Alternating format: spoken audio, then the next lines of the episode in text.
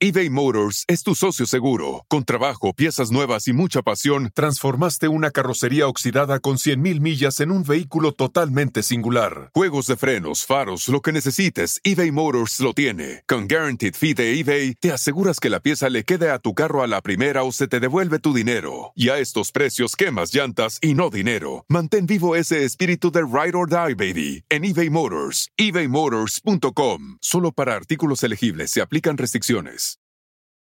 Con Verizon, mantenerte conectado con tus seres queridos es más fácil de lo que crees. Obtén llamadas a Latinoamérica por nuestra cuenta con Globo Choice por tres años con una línea nueva en ciertos planes al Nemer. Después, solo 10 dólares al mes. Elige entre 17 países de Latinoamérica como la República Dominicana, Colombia y Cuba. Visita tu tienda Verizon hoy. Escoge uno de 17 países de Latinoamérica y agrega el plan Globo Choice elegido en un plazo de 30 días tras la activación. El crédito de 10 dólares al mes se aplica por 36 meses. Se aplica en términos adicionales. Se incluye hasta 5 horas al mes al país elegido. Se aplican cargos por exceso de uso.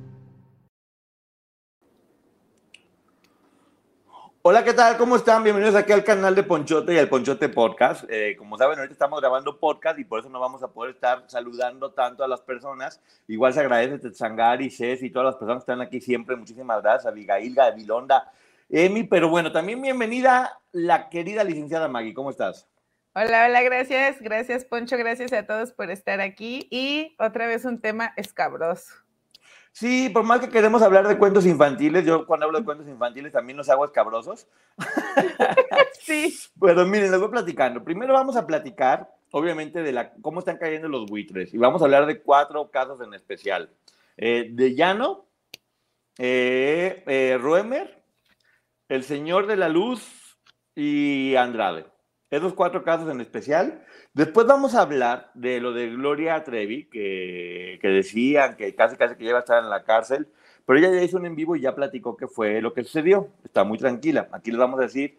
Y al final, ayer tuve una entrevista con un, con un chico que todo el mundo conoce como Rojo o con Rojo Trevi antes, que habló muchas cosas y aquí hay dos puntos en especial que quiero hablar. Uno que tiene que ver con Tamara Zúñiga, y otro que tiene que ver con cuatro fans que se reportaron conmigo para hacerme algunas aclaraciones o complementar. Y está bien que esa información sea complementada. Y obviamente una vez después de haber dicho todo esto, nos vamos de aquí al canal de la licenciada Maggie para comentar todo eso. ¿No es así, Maggie?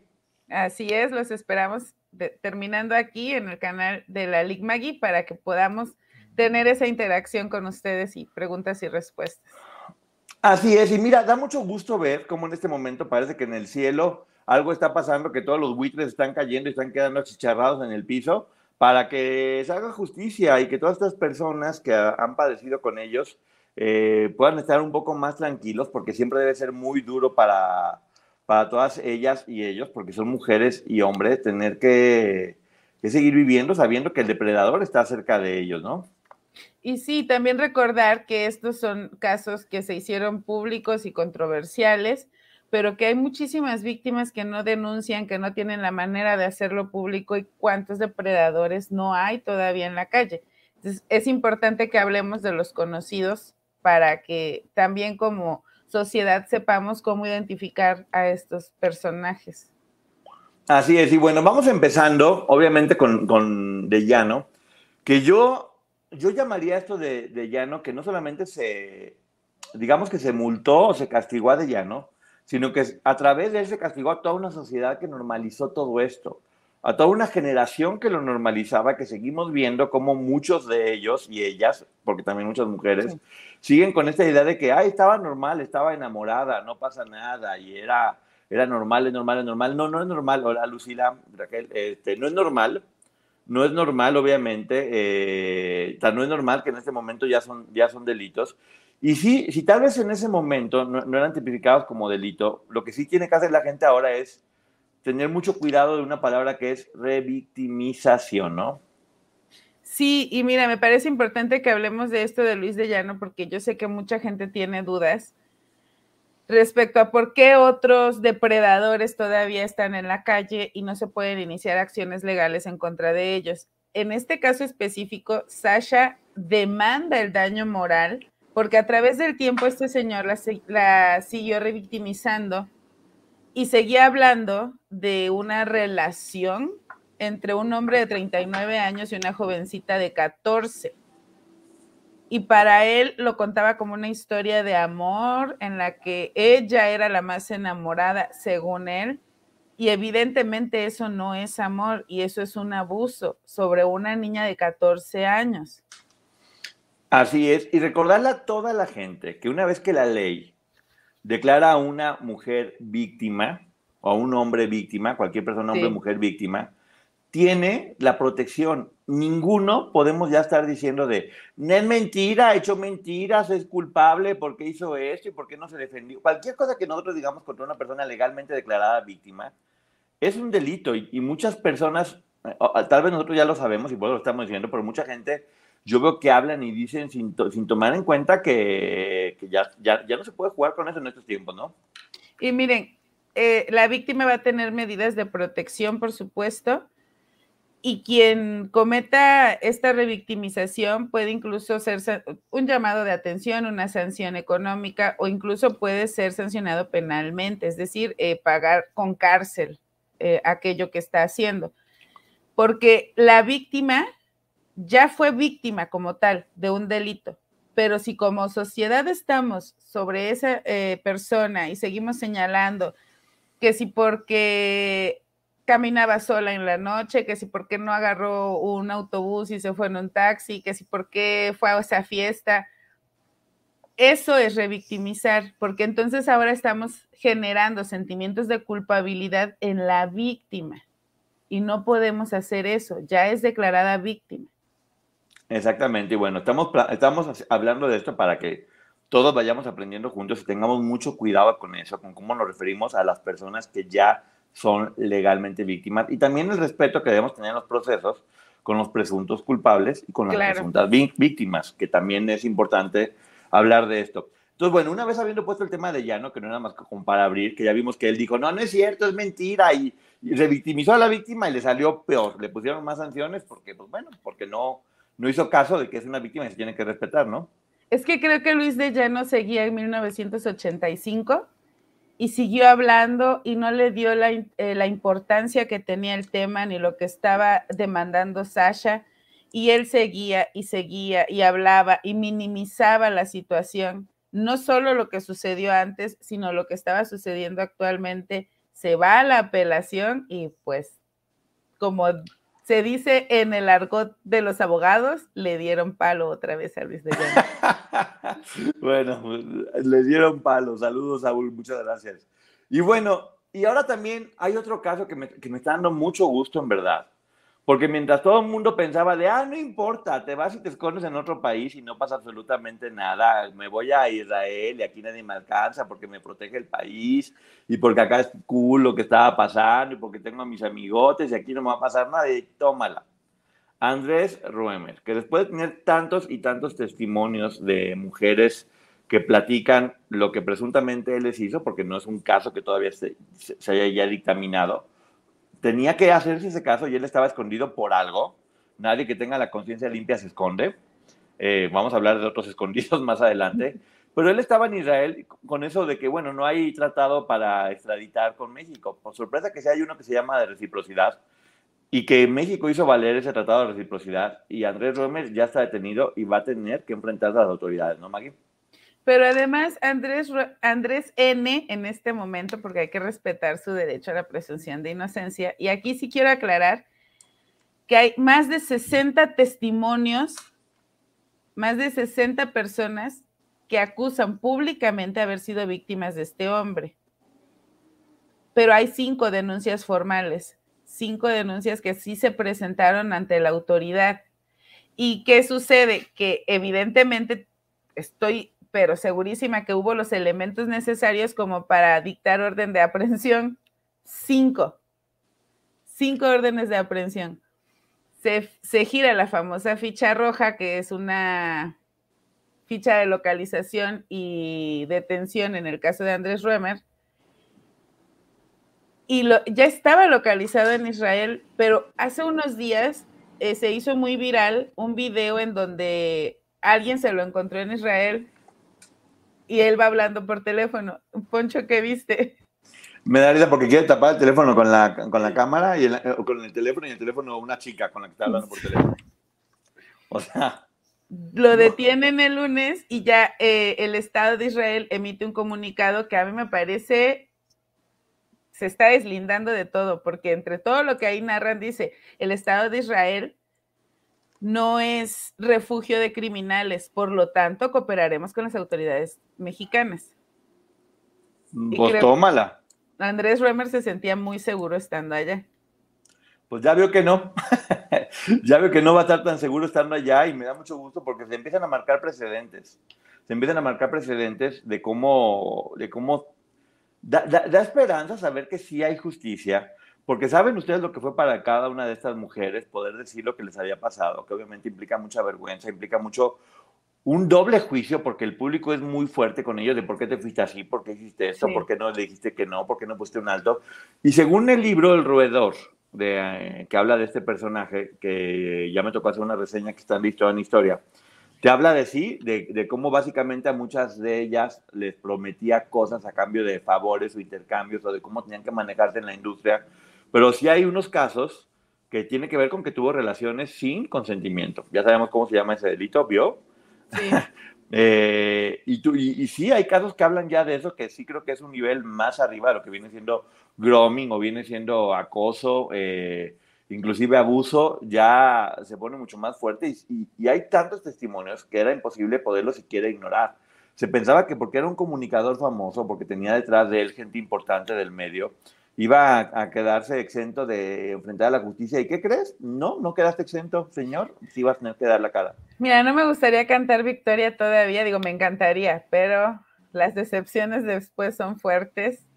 Eh, este señor, entre muchísimas otras cosas, pues obviamente ocupó cargos políticos, fue asesor de presidentes de este país, eh, entonces no sé hasta dónde pueda llegar por esos cinco delitos, o bueno, es el mismo delito, pero con cinco víctimas diferentes, él podría alcanzar hasta 37 años y medio de prisión.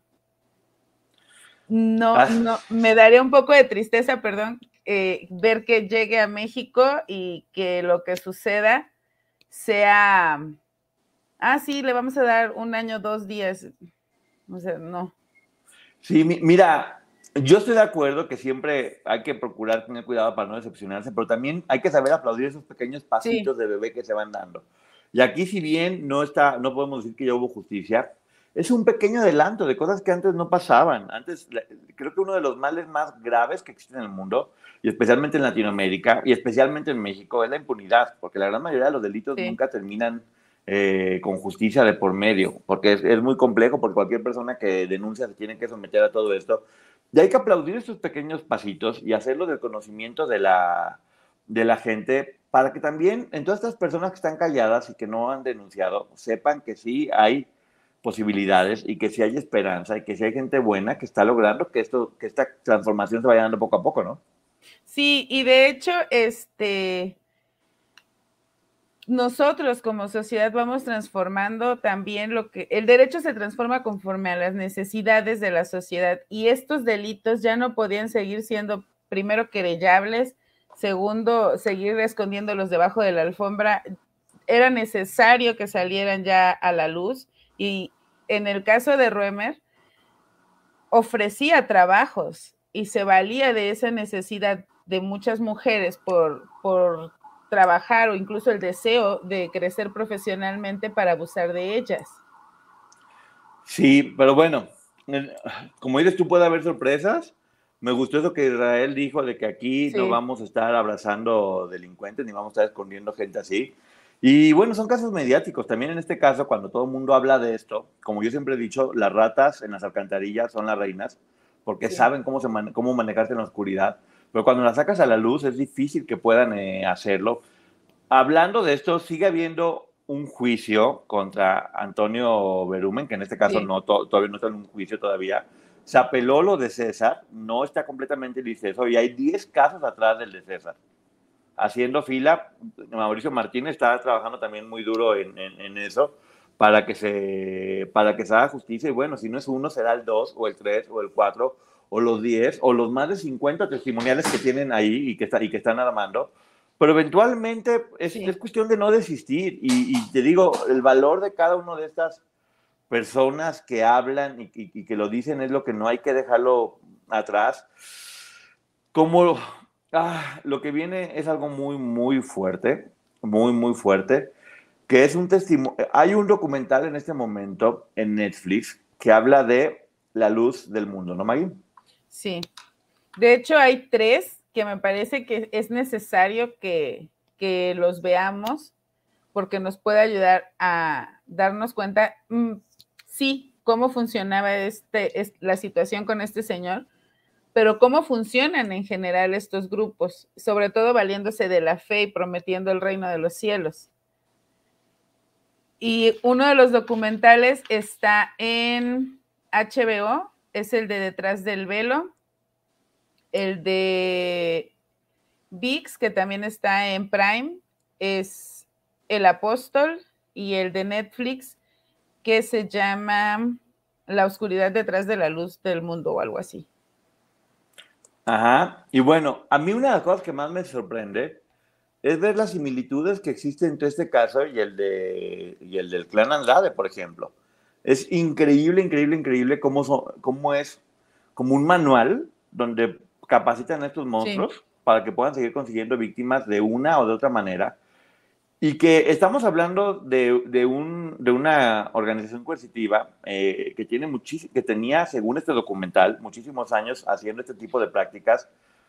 Y afortunadamente, gracias a gente como Aline Hernández, esta organización coercitiva que recién estaba iniciando Sergio terminó porque seguramente hubieran terminado haciendo las cosas que este documental muestra con Verizon, mantenerte conectado con tus seres queridos es más fácil de lo que crees. Obtén llamadas a Latinoamérica por nuestra cuenta con Globo Choice por tres años con una línea nueva en ciertos planes al Nemery. Después, solo 10 dólares al mes. Elige entre 17 países de Latinoamérica como la República Dominicana, Colombia y Cuba. Visita tu tienda Verizon hoy. Escoge uno de 17 países de Latinoamérica y agrega el plan Globo Choice elegido en un plazo de 30 días tras la activación. El crédito de 10 dólares al mes se aplica por 36 meses. Se aplica en términos adicionales. Se incluye hasta 5 horas al mes al país elegido. Se aplican cargos por exceso de uso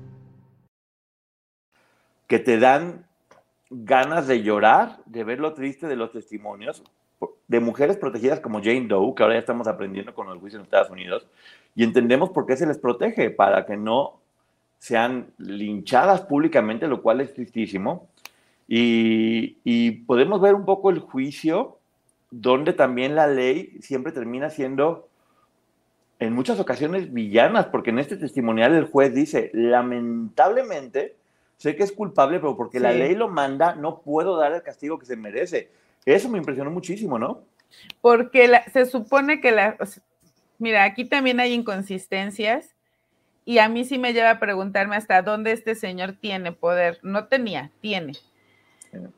Eh, ya vimos que tiene nexos con muchos políticos, no solo en México, sino en otros países. Y de pronto la Fiscalía en Estados Unidos dice, eh, se nos olvidó hacer algunas cosas administrativas y por lo tanto él podría salir, entonces nos conviene negociar. ¿Y qué es negociar? Bueno, en lugar de cadena perpetua, 16 años, 7 meses. Claro, el tipo aceptó. 16 años, 7 meses por todo lo que hizo, porque escuchar los relatos es desgarrador, por lo menos y nos damos cuenta que no solamente es este caso, el de Sergio Andrade, podemos ver los documentales de Jeffrey Epstein y operaba de la misma manera, iba eh, de alguna manera sometiendo, manipulando y todos prometían algo. Jeffrey Epstein una mejor calidad de vida, incluso becas universitarias, dinero, que les daba dinero. Eh, Sergio Andrade que ofrecía estas becas de, música. Y este otro señor, el reino de los cielos y la salvación, pero no solo para sus víctimas, sino para sus familias. Sí, lo que están diciendo es que lamentablemente 16 años que ahora redujeron a 11 por buena conducta. Exacto. Ah, eh, la cantidad de dinero que hay es impresionante y obviamente se puede llegar a este tipo de acuerdos. Y, y bueno, uno también debe respetar lo que la ley dice o hace en ese momento como el juez, lo cual no significa que uno no pueda pensar que haya justicia o no. Una de, ellas dentro de este documental lloraba porque decía, Fiscalía nos prometió que no se va a llegar a ningún acuerdo, que por, y por eso decidimos hablar. E igual se llegó a un acuerdo. Eh, y bueno, este, como dices tú, hay, hay, muchos casos que están en este momento, el de, el, de Nexium, el de Ghislaine Maxwell, que está muy interesante también, que lo vamos a hablar de, de ella, de cómo funcionan estas organizaciones y, y, es tener información porque tristemente parece que cada vez son más comunes. Y al haber tanta depresión, ansiedad y tantos vacíos dentro de las personas, se vuelven o nos volvemos todos presas más fáciles de poder caer en este tipo de, grupos y muchas personas han perdido la vida por eso. No estamos hablando ya únicamente de las heridas que dejan de por vida, sino de cómo pierden la vida eh, y, de, y de cómo siguen pues, trabajando, cómo siguen estando en la impunidad los que hacen esto, mientras que las víctimas tienen que seguir sufriendo eh, ataques y acoso. Sí, en todos los casos vemos que las víctimas son las que, eh, las que están recibiendo estos ataques, el acoso, el señalamiento, incluso el, el hecho de, ah, bueno, veía en este mismo documental que hay canales eh, dedicados a desprestigiar a las víctimas de este señor Nazón. Entonces es un ataque y eso es revictimizar.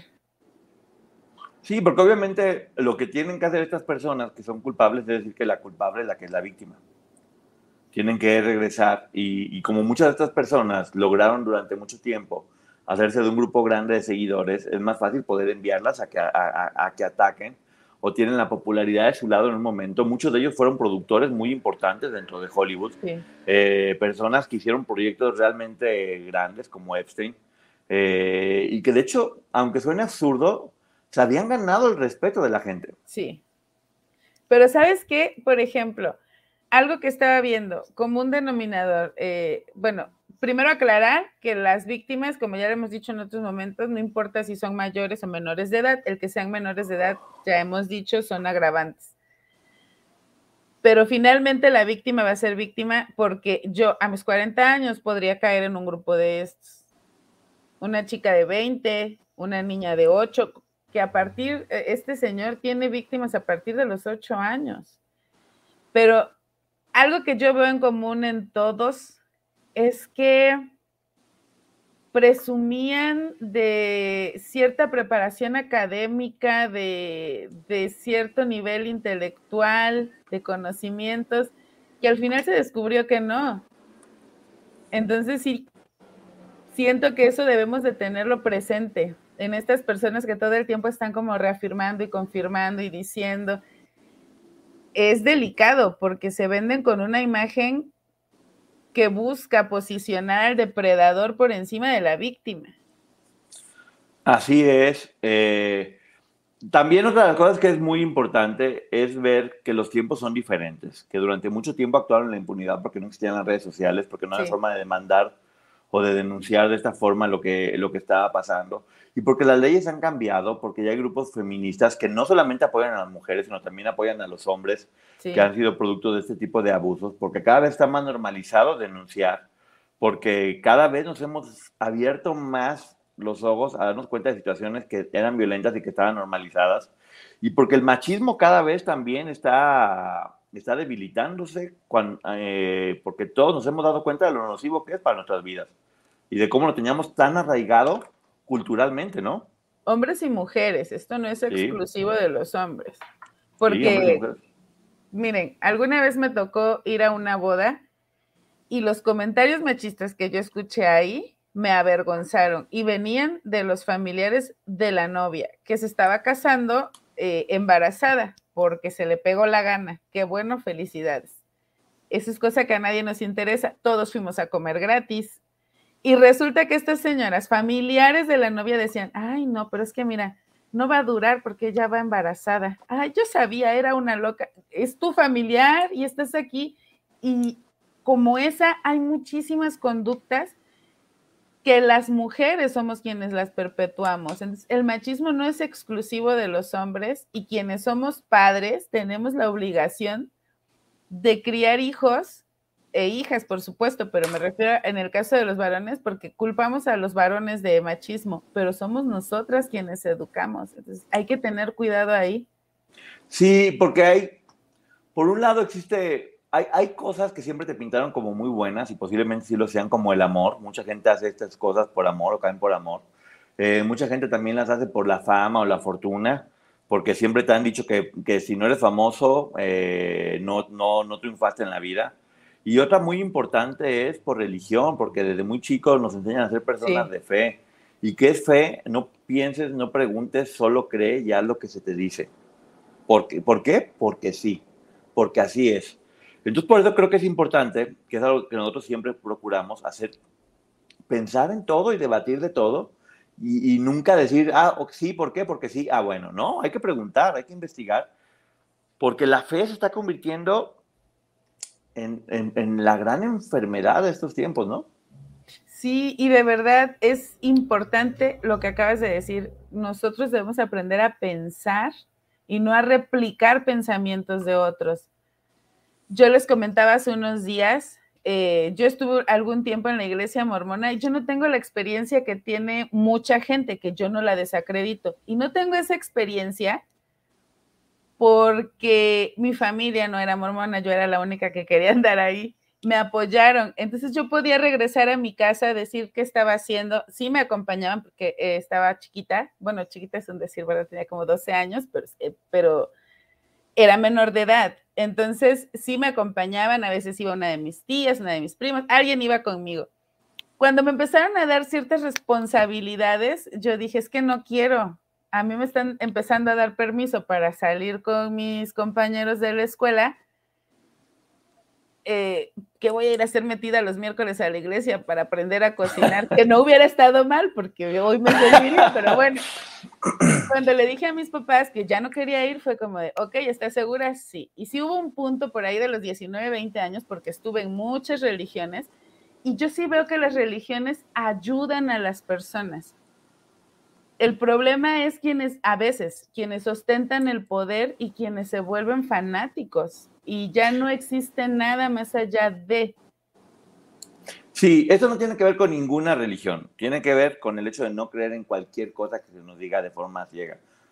Cada quien, después de haber pensado, tiene derecho a creer en lo que claro. quiera. Hay, hay, libertad de culto y está perfecto. Y no tiene que ver con ninguna institución, tiene que ver con la vida en general. Pregúntense todo, cuestionense todo. Todo sí. hay un porqué. Porque sí, uno puede creer en las cosas espirituales o místicas o mágicas como uno quiera, pero también debe entender que aquí en la Tierra son seres humanos los que están llevando estas organizaciones y que como seres humanos también tienen fallas y que uno debe aprender a preguntar todo el tiempo y a decir, no estoy de acuerdo, sin algo no estoy de acuerdo, sí. o a buscar lo que a cada quien le haga. Eh, no estamos culpando a las religiones, las religiones no, no, no. está muy bien y cada quien puede tener la que quiera y creer en lo que quiera. Y Depende bueno. de cada persona, sí. ¿sí? Yo, miren, esto, esto es algo que yo he visto a lo largo del tiempo. Hay personas que eran violentos con sus parejas y de repente encontraron una religión, la que quieran, eh, y eso les ayudó a cambiar. Hay otras personas que tal vez eran alcohólicos y eso les ayudó a cambiar, que tenían mala relación entre padres e hijos y la religión, la que quieran, les ayuda a cambiar. Si te, es algo que te ayuda, que te, que te motiva a ser mejor persona, adelante. Creo que el error está cuando depositamos la fe en seres humanos, porque Exacto. yo he dicho en otros momentos, todos como seres humanos cometemos errores y tenemos muchas virtudes, pero cuando ostentas poder, a ti se te olvida que cometes errores y entonces empiezas a actuar como si tú fueras Dios. Sí, lo que estamos diciendo es cuidado. Nunca dejen de pensar porque Exacto. basados, algo que es muy triste es que la gran mayoría de las personas que caen en estas organizaciones positivas son personas leales, fieles, de sí. buen corazón, eh, de, honestas, eh, que siempre están con un sentido del amor y de la amistad muy fuerte. Y es tristísimo que, que este tipo de personas, que son las que todo el mundo deberíamos de valorar, terminen siendo las más vulnerables ante este tipo de depredadores que ven en ellas no la oportunidad de tener a alguien valioso a tu lado, sino a alguien de quien pueden abusar, ¿no? Sí, justamente eh, veíamos o se ve en estos documentales específicamente de esta religión, seguidores, y yo no culpo a los seguidores, de verdad, porque ellos no. decían, es que esto no puede ser, esto tiene que ser una mentira, porque él era bueno, porque él nos apoyaba, él nos ayudaba. y les creo, porque estos monstruos normalmente tienen otra cara, o sea, tienen dos caras. Y a los seguidores yo sí les creo, a quien no le creo es a este tipo. Incluso vimos cómo estas mujeres que le ayudaron en algún momento a captar víctimas, a prepararlas para entregárselas, resultó que ellas también eran víctimas de él, entre ellos una chica que ahora le ayudaba, que, fue a juicio y que él abusa, bueno, el papá de él es quien la abusa cuando tiene ocho años. Entonces, eh, el error no es la creencia, el error no son las personas que tienen fe y que son de verdad buenas, los seguidores, sino estos líderes. Sí, eh, muchas de estas mujeres lo veían como darle lo más valioso que tienes, que en este caso es su virginidad como un regalo al líder. O sea, es la forma de que manipularon y estaban terminando siendo abusadas de la peor manera. Y lo entendían como algo casi místico o religioso, porque estas figuras, justamente lo que dicen, no, no te hacen creer en Dios, te hacen creer que ellos son Dios. Exacto. Y ahí es donde radica el problema. Sí, o sea, debemos entender que todos somos seres humanos y ver. Y algo que pasó aquí, que es el caso de lo que hemos estado hablando, eh, ya de forma repetida, que se podrían decir, bueno, pero ese buitre no ha caído. Estar escondido es haber caído ya. No tener libertad es haber caído, porque puede estar donde esté y ya sabe que hay muchas personas que están hablando y que están denunciando. Y de aquí al último día va a tener que estar escondido, porque no va a poder tener paz ni tranquilidad. Y esa es una prisión también. Porque ¿saben qué es lo que está prisionero en él en este momento? Su mente. Su cerebro ya no es libre. Esta conducta soberbia que vemos de él en el juicio creo que es para evitar enfrentar la realidad. Él sabe perfectamente bien lo que hizo, porque mientras todos, incluido su abogado, se veía incómodo escuchando y ves cómo todos tragan saliva contando a la, digo, escuchan a las víctimas contando estos relatos de terror y él viendo hacia enfrente así como, mm, sí, no. Ah, pero yo me refería a Sergio Andrade, Maggie. Ah, yo ah, igual, igual de soberbio. Porque otra cosa, todos lo que descubrí eh, preparando este tema es que todos juran que sus víctimas estaban enamoradas de ellos todas las víctimas lo que querían de ellos era dinero, según ellos, ¿eh? Sí, y abusaron de su pobre corazón. Sí, todos se ponen en ese papel de víctima. Un narcisista nunca va a ser empático con sus sentimientos, siempre te va a hacer sentir culpable y siempre va a pensar que él es la víctima, o él o ella es la víctima. Y, y, pero cada vez hablamos más de esto y cada vez podemos ir detectando en mayor o menor medida este tipo de, este tipo de forma de ser en personas que uno tiene cerca, vas, vas empezando a poner límites y como siempre he dicho, estas cosas pasaban porque no se hablaba. Y mucha gente durante mucho tiempo fue víctima y se sintió culpable de ser víctima, porque nunca lograron entender o reconocerse como tal. Lo hemos escuchado. Yo vuelvo a repetir el caso de la señora que me dijo, gracias a ustedes, hoy que tengo 70 años, puedo morir tranquila, porque me di cuenta que yo no tuve la culpa de lo que me pasó y, eso es muy fuerte porque mucha gente ha vivido atormentada durante mucho tiempo y ahora pueden entender que no fue su culpa, que no fue su responsabilidad, que tristemente cayeron en manos de un depredador, pero que la culpa siempre va a ser de él o de ella, no de, las personas que están ahí, ¿no?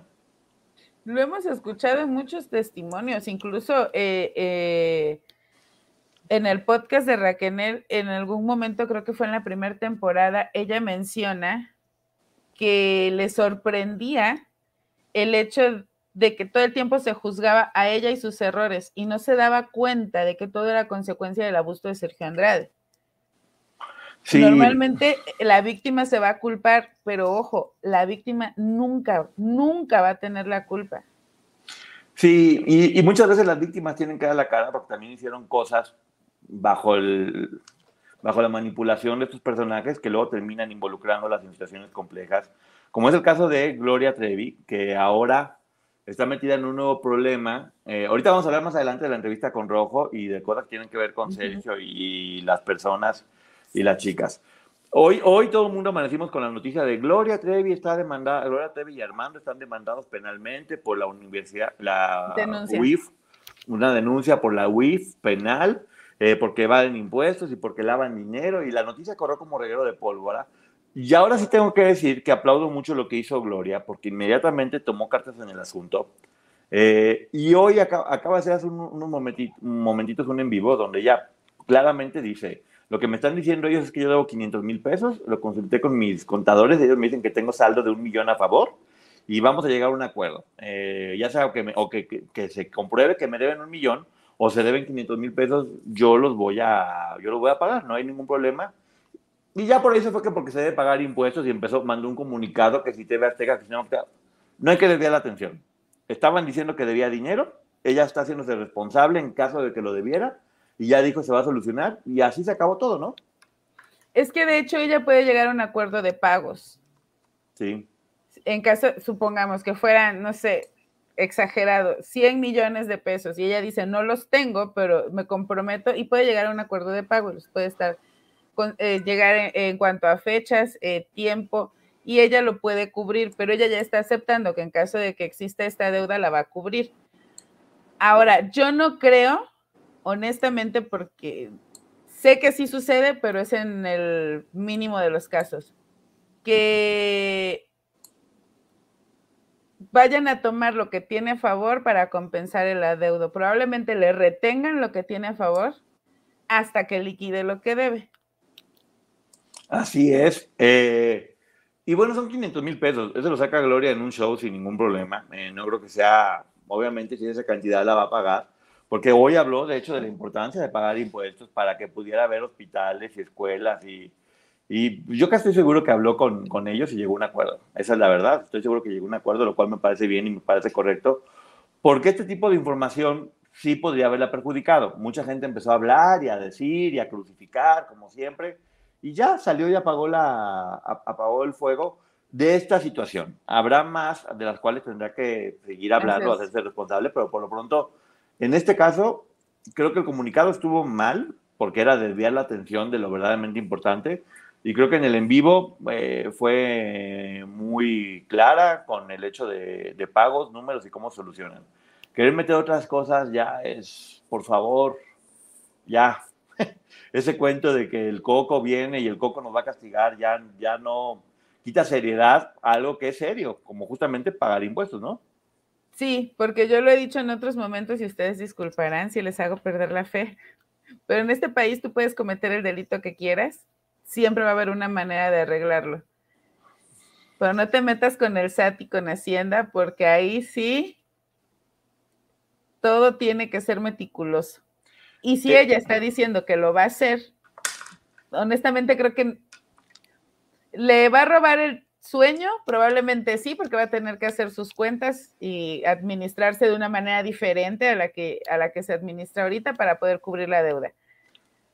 Pero que sea algo que la vaya a enfermar de los nervios, la tensión, no creo, la verdad porque tampoco estamos hablando de, Maggie que se va a tronar los dedos para pagarlos, estamos hablando de una persona que evidentemente tendrá el dinero, como tú dices, probablemente con un concierto lo saca. Sí, esto, esto se refería única y exclusivamente a un depósito de más de 7 millones de pesos que no había comprobado y era únicamente de esto. Al parecer, según se ha mencionado mucho, hay una investigación detrás de ellos por lavado de dinero y por varias empresas fantasmas. Todo parece indicar que esa es otra investigación que mientras no sea real o no se haga hecho público, queda en un rumor todavía y, no podemos darle tanto peso al... Es que la, denuncia involucra la investigación por lavado de dinero y las empresas fantasmas con las que lavaban el dinero, obviamente, pero lo tendrán que investigar y yo creo que debe ella de tener la manera de demostrar de dónde sale el dinero, en qué lo gasta, con eso se quitaría de problemas. Sí, ya, lleva tiempo este problema, lleva varios años en el que se ha hablado de esto, donde, eh, bueno, la mamá inclusive ha tenido problemas. Eh, pero repito, hay que ser muy cuidadosos de lo que se habla al respecto, porque no hay, o sea, como hoy, de este pago de los 7 millones salió la información, salió directamente de, ellos y se, y se, habló que hay una investigación. Que hay una investigación. Todavía no hay nada contundente para poder decir, hay esto y ponerles la etiqueta y hablar o atacar. Porque hay que ser responsables, como digo, son presuntos culpables y mientras sean presuntos culpables, pues bueno, es únicamente, es cuestión de mostrar pruebas, esto, lo otro. En este caso en específico, Gloria ya dijo, no va a haber ningún problema. Y vamos viendo cómo va avanzando y tomándonos cada caso con la seriedad que se debe hacer, ¿no? Y puede pagar ya sea en una exhibición, llegando a acuerdos de pago. Con Verizon, mantenerte conectado con tus seres queridos es más fácil de lo que crees. Obtén llamadas a Latinoamérica por nuestra cuenta con Globo Choice por tres años con una línea nueva en ciertos planes al Nemer. Después, solo 10 dólares al mes. Elige entre 17 países de Latinoamérica como la República Dominicana, Colombia y Cuba. Visita tu tienda Verizon hoy. Escoge uno de 17 países de Latinoamérica y agrega el plan Globo Choice elegido en un plazo de 30 días tras la activación. El crédito de 10 dólares al mes aplica por 36 meses. Se aplica en términos adicionales. Incluye este 5 horas al mes al país elegido. Se aplican cargos por exceso de uso. Y la otra parte, la investigación por el lavado de dinero, obviamente ella tendrá que demostrar que es verdad, que es mentira, hasta dónde puede comprobar, pero de momento no la vamos a ver mañana en la cárcel. O sea, esa es una realidad. Otra, lo único seguro que tenemos en la vida es la muerte y pagar impuestos. Sí. Hay, otra, hay otra información que me estaban dando, eh, que esto cada quien lo puede adaptar a quien quiera, sí o no, que es que si tú vives mucho tiempo en Europa, un año, un año y medio, te puedes ser ciudadano europeo. Y por lo tanto, sería difícil que te extraditaran a México a hacerte responsable de cualquier este, cosa de la que estén acusando, porque podrías decir que tienes miedo a que tu vida corra peligro y la Unión Europea tendría que protegerte. Entonces, algo que muchas personas están haciendo es durar el tiempo necesario en Europa para poder tener esta protección y así poder evitar hacerse responsables de problemas que tuvieran en México. Esperemos que Sergio no esté allá, porque podría ser una estrategia que esté siguiendo para evitar dar la cara como siempre. Sí, y no lo dudaría. Es, antes era más sencillo eh, llegar a Estados Unidos y pedir el asilo político y expresabas por qué, pero tienes que demostrar por qué. Eh, un ejemplo, una persona que, bueno, lo vimos en el caso del libro de Anabel Hernández. Eh, Celeste pide el asilo político, pero lleva pruebas de por qué necesita el asilo político. Lo mismo está sucediendo en Europa, pero sí hay que demostrar por qué. No nada más vengo a decir que allá me están persiguiendo y soy víctima y me quieren, como este señor que todo el tiempo decía que si llegaba a México algo le iba a pasar tiene que demostrar por qué. Dice la Mulix, Hacienda lleva años de investigación sobre empresas en pareja. En 2021 el organismo los acusó de haber evadido la cantidad de 400 millones de pesos y haber creado una red de lavado de dinero. Eh, hay muchas notas que hablan sobre eso, pero repito, mientras no sea 100% seguro, no salga directamente de las fuentes, hay que tener cuidado con, con, con eso. Por lo pronto, lo que salió hoy lo apagó hoy. Y lo que no puedes hacer es inventarte un coco y echarle la culpa por todo lo que pasa. Eso ya es absurdo, en verdad. Eh, y es desviar la atención de lo que realmente importa, ¿no? Sí, yo de hecho estaba viendo, y solo para que vean a lo que nos referimos, por ahí eh, una publicación y empecé a leer y que estas empresas en realidad eh, pertenecen a Sergio Andrade y Gloria y Armando lavan dinero de Sergio Andrade. Eso ya no tiene fundamento. Ya, si en la investigación al final la UIF lo dijera, cambia, pero no podemos ahorita por lo menos especular. Dice, te puedes arraigar estando tres años eh, ilegal, pero necesitas cumplir. Dicen que no es tan fácil lo que estoy diciendo de Europa, pero bueno, es, que no... no... es fácil, pero es el proceso que sí se puede hacer. Sí. Eh, y especialmente creo que Europa ahorita, España, está facilitó mucho para poder eh, ser español. De hecho, hasta hablaban de que tenía ciertos apellidos, lo podría hacer. Hay que tener una investigación más a fondo, porque sí, también honestamente no quiero eh, no quiero decirlo sin tener la información completa. Es la información que me acaban de hacer llegar el día de hoy, que esto podría estar pasando y que esto podrían estar haciendo. Eh, y bueno, únicamente es parte de la información para que después se pueda complementar con información un poquito más aterrizada, más clara al respecto, ¿no? Sí.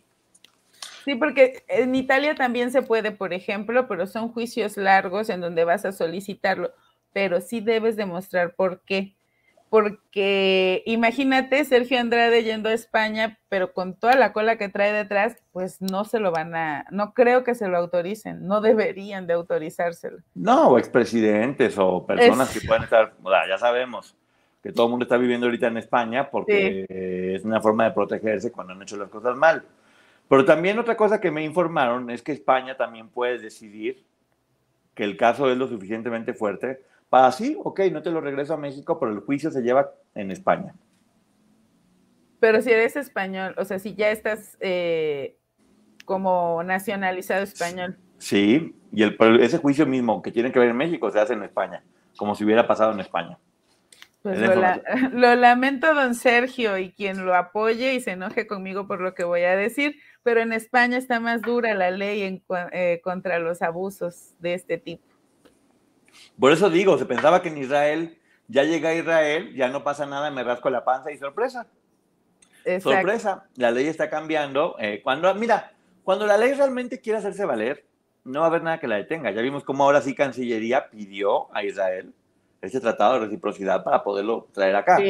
Pudo haberse hecho tonto, pero hay que volver a recordar algo o de la comunidad europea. Hay que recordar algo. Estamos en época electoral. Todo el mundo necesita colgarse medallitas de que hizo las cosas bien. Y tener a figuras públicas dentro de esto va a ser bueno. Entonces, posiblemente vivamos un año donde la justicia sí se cumpla. Mira, si por cuestiones electorales vamos a ver a este señor Andrés N ahí en la cárcel, si vamos a atrapar a, a Sergio Andrade, háganlo, señores políticos. De todos modos, no voy a votar por ninguno de ustedes porque me caen gordos, pero háganlo. Sí, me encanta. Y bueno, hablando precisamente de, este señor y de que debería estar eh, tras, prisión, ayer de forma espontánea, eh, una persona a quien ya yo llevaba tiempo hablando, que es Rojo, Rojo Trevi antes, eh, ahora está en Rojo Sodi, en el club de Talía, yo ya había tenido algunas pláticas con él eh, y yo pensé que él no quería dar la cara. Ayer decidió platicar y hablar de muchas cosas desde su punto de vista y desde su percepción. Y obviamente esta entrevista ha tenido muchas repercusiones. Él dio su punto de vista. Una de las cosas que yo quiero decir a título personal es que habló de varias personas, habló especialmente de una que yo quiero hacer mención, que es Tamara Zúñiga. Y yo quiero decir que lo que yo conozco de Tamara y lo que sé de Tamara es de estas personas que estoy seguro que va a terminar haciendo justicia. Tamara me consta que ha estado buscando a lo largo del tiempo hacer algo que sí marque la diferencia, que esto no se quede como si nada. Puede estar con una persona o con otra, pero ella está antes que nada con, con ella y con su eh, idea de querer que se haga justicia. Entonces yo, en ese aspecto, todos podemos tener diferentes puntos de vista y está bien, él, él expresó su punto de vista, yo, Poncho, lo que yo sé de Tamara es que puede sorprender a mucha gente. Bueno, miren, les voy a contar. Yo ayer aquí estaba en la computadora porque estos días son de evaluación en la universidad y tenía que hacer los exámenes para mis alumnos. Y pues como cualquiera en este país, dejé todo para lo último. Entonces anoche estaba viendo a Poncho en la tele, mi campante, haciendo mis exámenes. Y cuando yo vi que empezaron a decir que si entraba rojo o no entraba, yo dije, ah, igual no creo que entre, la verdad no pensé que fuera a entrar. Yo de plano dejé todo y me fui a acostar al sillón, así de, a ver, echa, así. Y les voy a decir algo, y ustedes saben que muchas veces lo he dicho, em, yo quiero creerle a todas, quiero escucharlas a todas, pero honestamente anoche a mí me pareció que lo que estaba diciendo Rojo era contundente y era real. Y yo no soy fan de Gloria Trevi y sin embargo sentí una especie de decepción. No sé ustedes cómo lo hayan vivido. Sí, quiero, quiero, hacer un poquito, a ver, digo, como, como ya había platicado, tuvo muchas reacciones, ahorita voy a platicar de quienes lo estaban eh, haciendo. Una de las preguntas que todo el mundo me hacía es pregúntale por Armando. ¿Qué opina de Armando? Honestamente, no lo quise hacer porque pensé que era una forma de confrontarlo con Armando y generar un problema que no quería meterlo en ese problema. Cuando terminamos la transmisión, yo le pregunté, oye, me decían que te preguntara por Armando y no quise generarte un problema. Y me dijo, es que la verdad, si me hubieras preguntado por Armando, yo lo único que voy a poder decir es que siempre se portó muy bien conmigo. Que siempre fue muy buena onda y se portó muy bien conmigo. Y dije, ah, ok, bueno, pues qué bueno que me dices porque yo no quería que hubiera algún problema o, o generar alguna fricción, pero bueno, hago aquí del conocimiento de ustedes que justamente sí me dijo que si algo, que de él no tenía nada que decir, porque con él siempre se portó muy bien. Me contactaron cuatro fans de Gloria, Guillermo Alcázar, Víctor Mercado, Alejandro Gil y Oscar Berumen, eh, que espero que esté bien porque lo apunté con un marcador muy grueso ya ando inventando, para decirme que había varias cosas con las que no estaban de acuerdo, que, que consideraban que, que, no eran precisas o que ellos lo veían desde otro punto de vista, otra percepción. Digo lo que ellos estaban diciendo, pero sí me confirmaron, y esto se me hace muy bonito, de cómo ellos levantaron mucho la carrera de Gloria una vez que Gloria salió de prisión, porque por ejemplo ellos me dicen que, que si ellos llegaban y le tocaban a Gloria en la puerta de su casa, Gloria lo recibía y podía estar toda la tarde platicando con ellos. Que en ese momento era súper accesible porque se, se, se, volvieron muy pocos los que estaban trabajando con ella. Con la canción del Ingrato y la de... Tú me hiciste sentir que no valía. No cómo se llama. Pero bueno, eh, me corté el cabello y me vestí, bueno, esa. Que, que, que, se ponían ellos a hacer cada uno hasta 500 llamadas a las estaciones de radio pidiendo los temas. O sea, estaban haciendo el trabajo de una disquera porque no tenía Gloria una disquera en ese momento. Ellos, de su dinero, imprimían volantes y los repartían por toda la ciudad para poder promocionar a, a, Gloria. Buscaban contratos. Uno de ellos en Canadá inclusive estaba buscando un contrato de a dónde la llevaban, cómo la hacían, con diferentes bares, con diferentes santos. Y todos me miran, perdón, eh, se, llama, se, llama, la canción. Eh, eh, había, en ese momento eran los foros de Univisión, otras cosas, y, y se encargaban uh -huh. de hacer buena imagen porque todo lo que se hablaba de Gloria era muy malo, trabajaban en conjunto. De ahora vamos a hablar bien de ella aquí o vamos a hablar de ella ya. Y que eso, pues que ella, que ella estaba muy en contacto con ellos y que se generaron vínculos muy fuertes. Eh, pedían en el radio y que decía, bueno, eso básicamente, que sí es verdad, que de repente tuvieron que pedir préstamos ellos, ¿eh? que tuvieron que pedir préstamos para poder este, hacer algunos gastos porque estaban tan chicos que no se los daban, pero tenían que conseguir ellos el dinero para poder apoyar a Gloria. Entonces sí, un, un, una de las cosas que sí quiero hacer, eh, hacer mención es que así como Rojo lo comentó que lo hizo, muchos uh -huh. otros más lo hicieron. Estoy hablando de ellos cuatro, pero también seguramente más. Guillermo Alcázar, Víctor Mercado, Alejandro Gil y Oscar Berumen eran personas que también trabajaban muchísimo, muchísimo, muchísimo para, para lograr eso, levantar la carrera de, de Gloria. Yo, sí, yo, sigo, perdón, yo sigo respetando mucho lo que dijo Rojo, pero como saben, aquí se trata de que todo el mundo tenga una voz y estoy haciendo mención de lo que ellos me dijeron.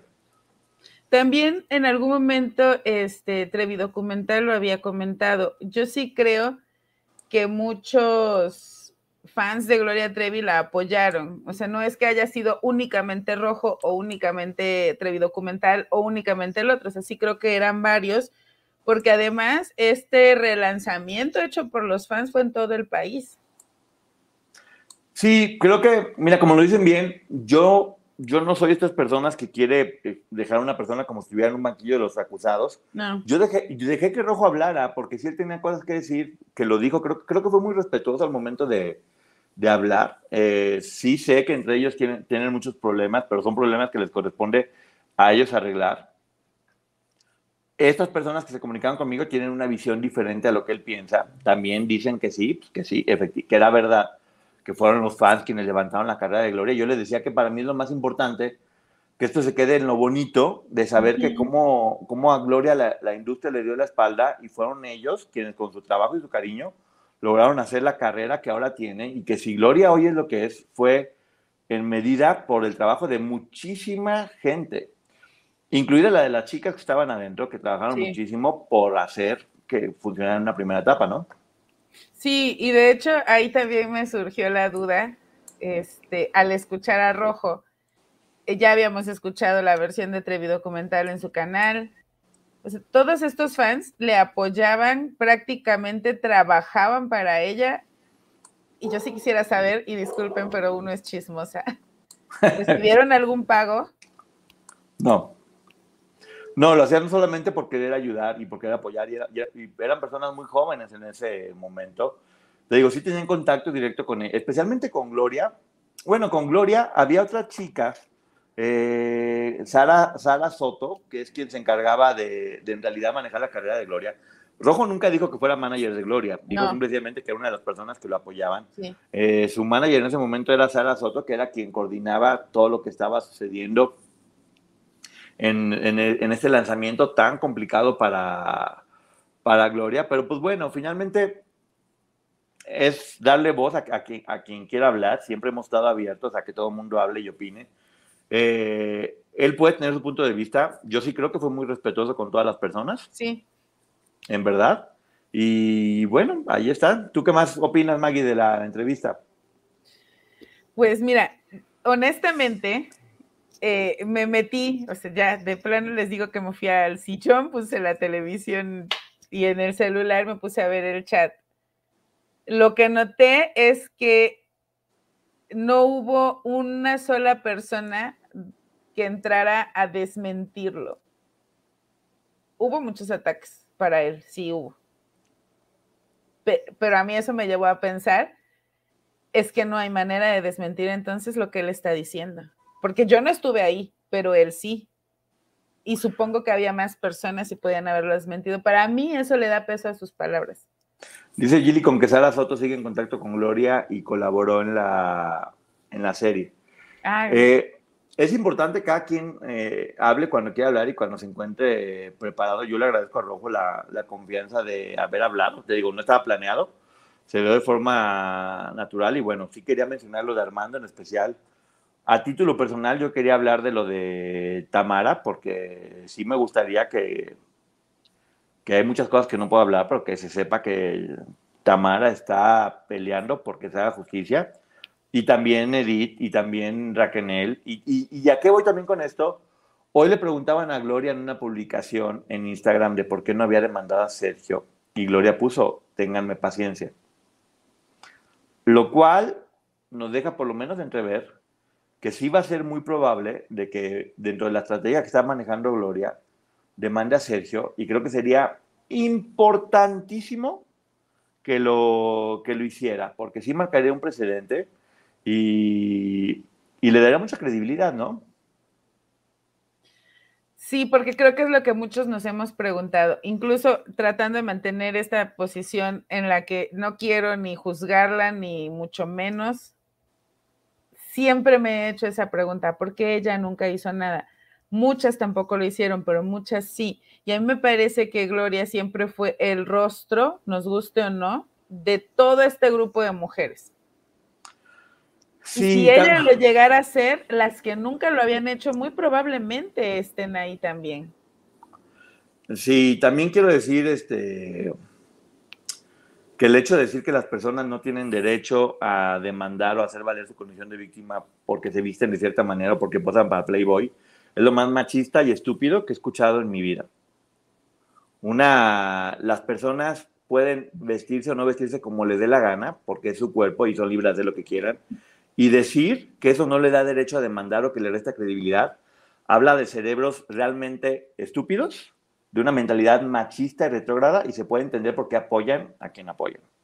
Con Verizon, mantenerte conectado con tus seres queridos es más fácil de lo que crees. Obtén llamadas a Latinoamérica por nuestra cuenta con Globo Choice por tres años con una línea nueva en ciertos planes al Nemer. Después, solo 10 dólares al mes. Elige entre 17 países de Latinoamérica como la República Dominicana, Colombia y Cuba. Visita tu tienda Verizon hoy. Escoge uno de 17 países de Latinoamérica y agrega el plan Globo Choice elegido en un plazo de 30 días tras la activación. El crédito de 10 dólares al mes se aplica por 36 meses. Se aplica en términos adicionales. Se incluye hasta 5 horas al mes al país elegido. Se aplican cargos por exceso de uso. Miren, yo estoy un poquito fastidiada de escuchar que la víctima no es víctima porque se viste así o porque se casó o porque tiene pareja o incluso por sus preferencias sexuales. Estoy harta de escuchar que la víctima se arregla y entonces no es víctima. La víctima intenta verse bonita, pero eso no es víctima. La víctima no la oye, es que yo no la veo mugrosa llorando en una esquina y fracasada, entonces no es víctima. Ay, no puedo. Creo que es un momento de confesiones. Y Maggie y yo, Maggie, voy a confesar algo porque tengo que confesarlo. Cuando Maggie y yo empezamos a hablar de Sergio Andrade, siempre nos reíamos porque decíamos, quien se enoje porque decimos esto de él, es porque está de su lado. Sí. No saben qué revelador ha sido darnos cuenta de quienes se han molestado por esto, porque es como quitarse las máscaras. Que ojo, ¿eh? De Sergio, nunca dijimos de Gloria, porque evidentemente Gloria tiene una, una base consistente de fans. Pero ¿quién se iba a enojar de que alguien hable mal de este tipo? ¿Quién está con él? De Gloria, de Gloria siempre hemos hablado con mucho respeto y mira que por eso nos han juzgado mucho, que si le estamos enviando la imagen, que estamos de su lado. Hemos dicho siempre vamos a, a darle su papel de víctima. Yo también dije, tengo muchas dudas con ella en especial, pero como la ley, si tienes dudas, mejor di que es inocente.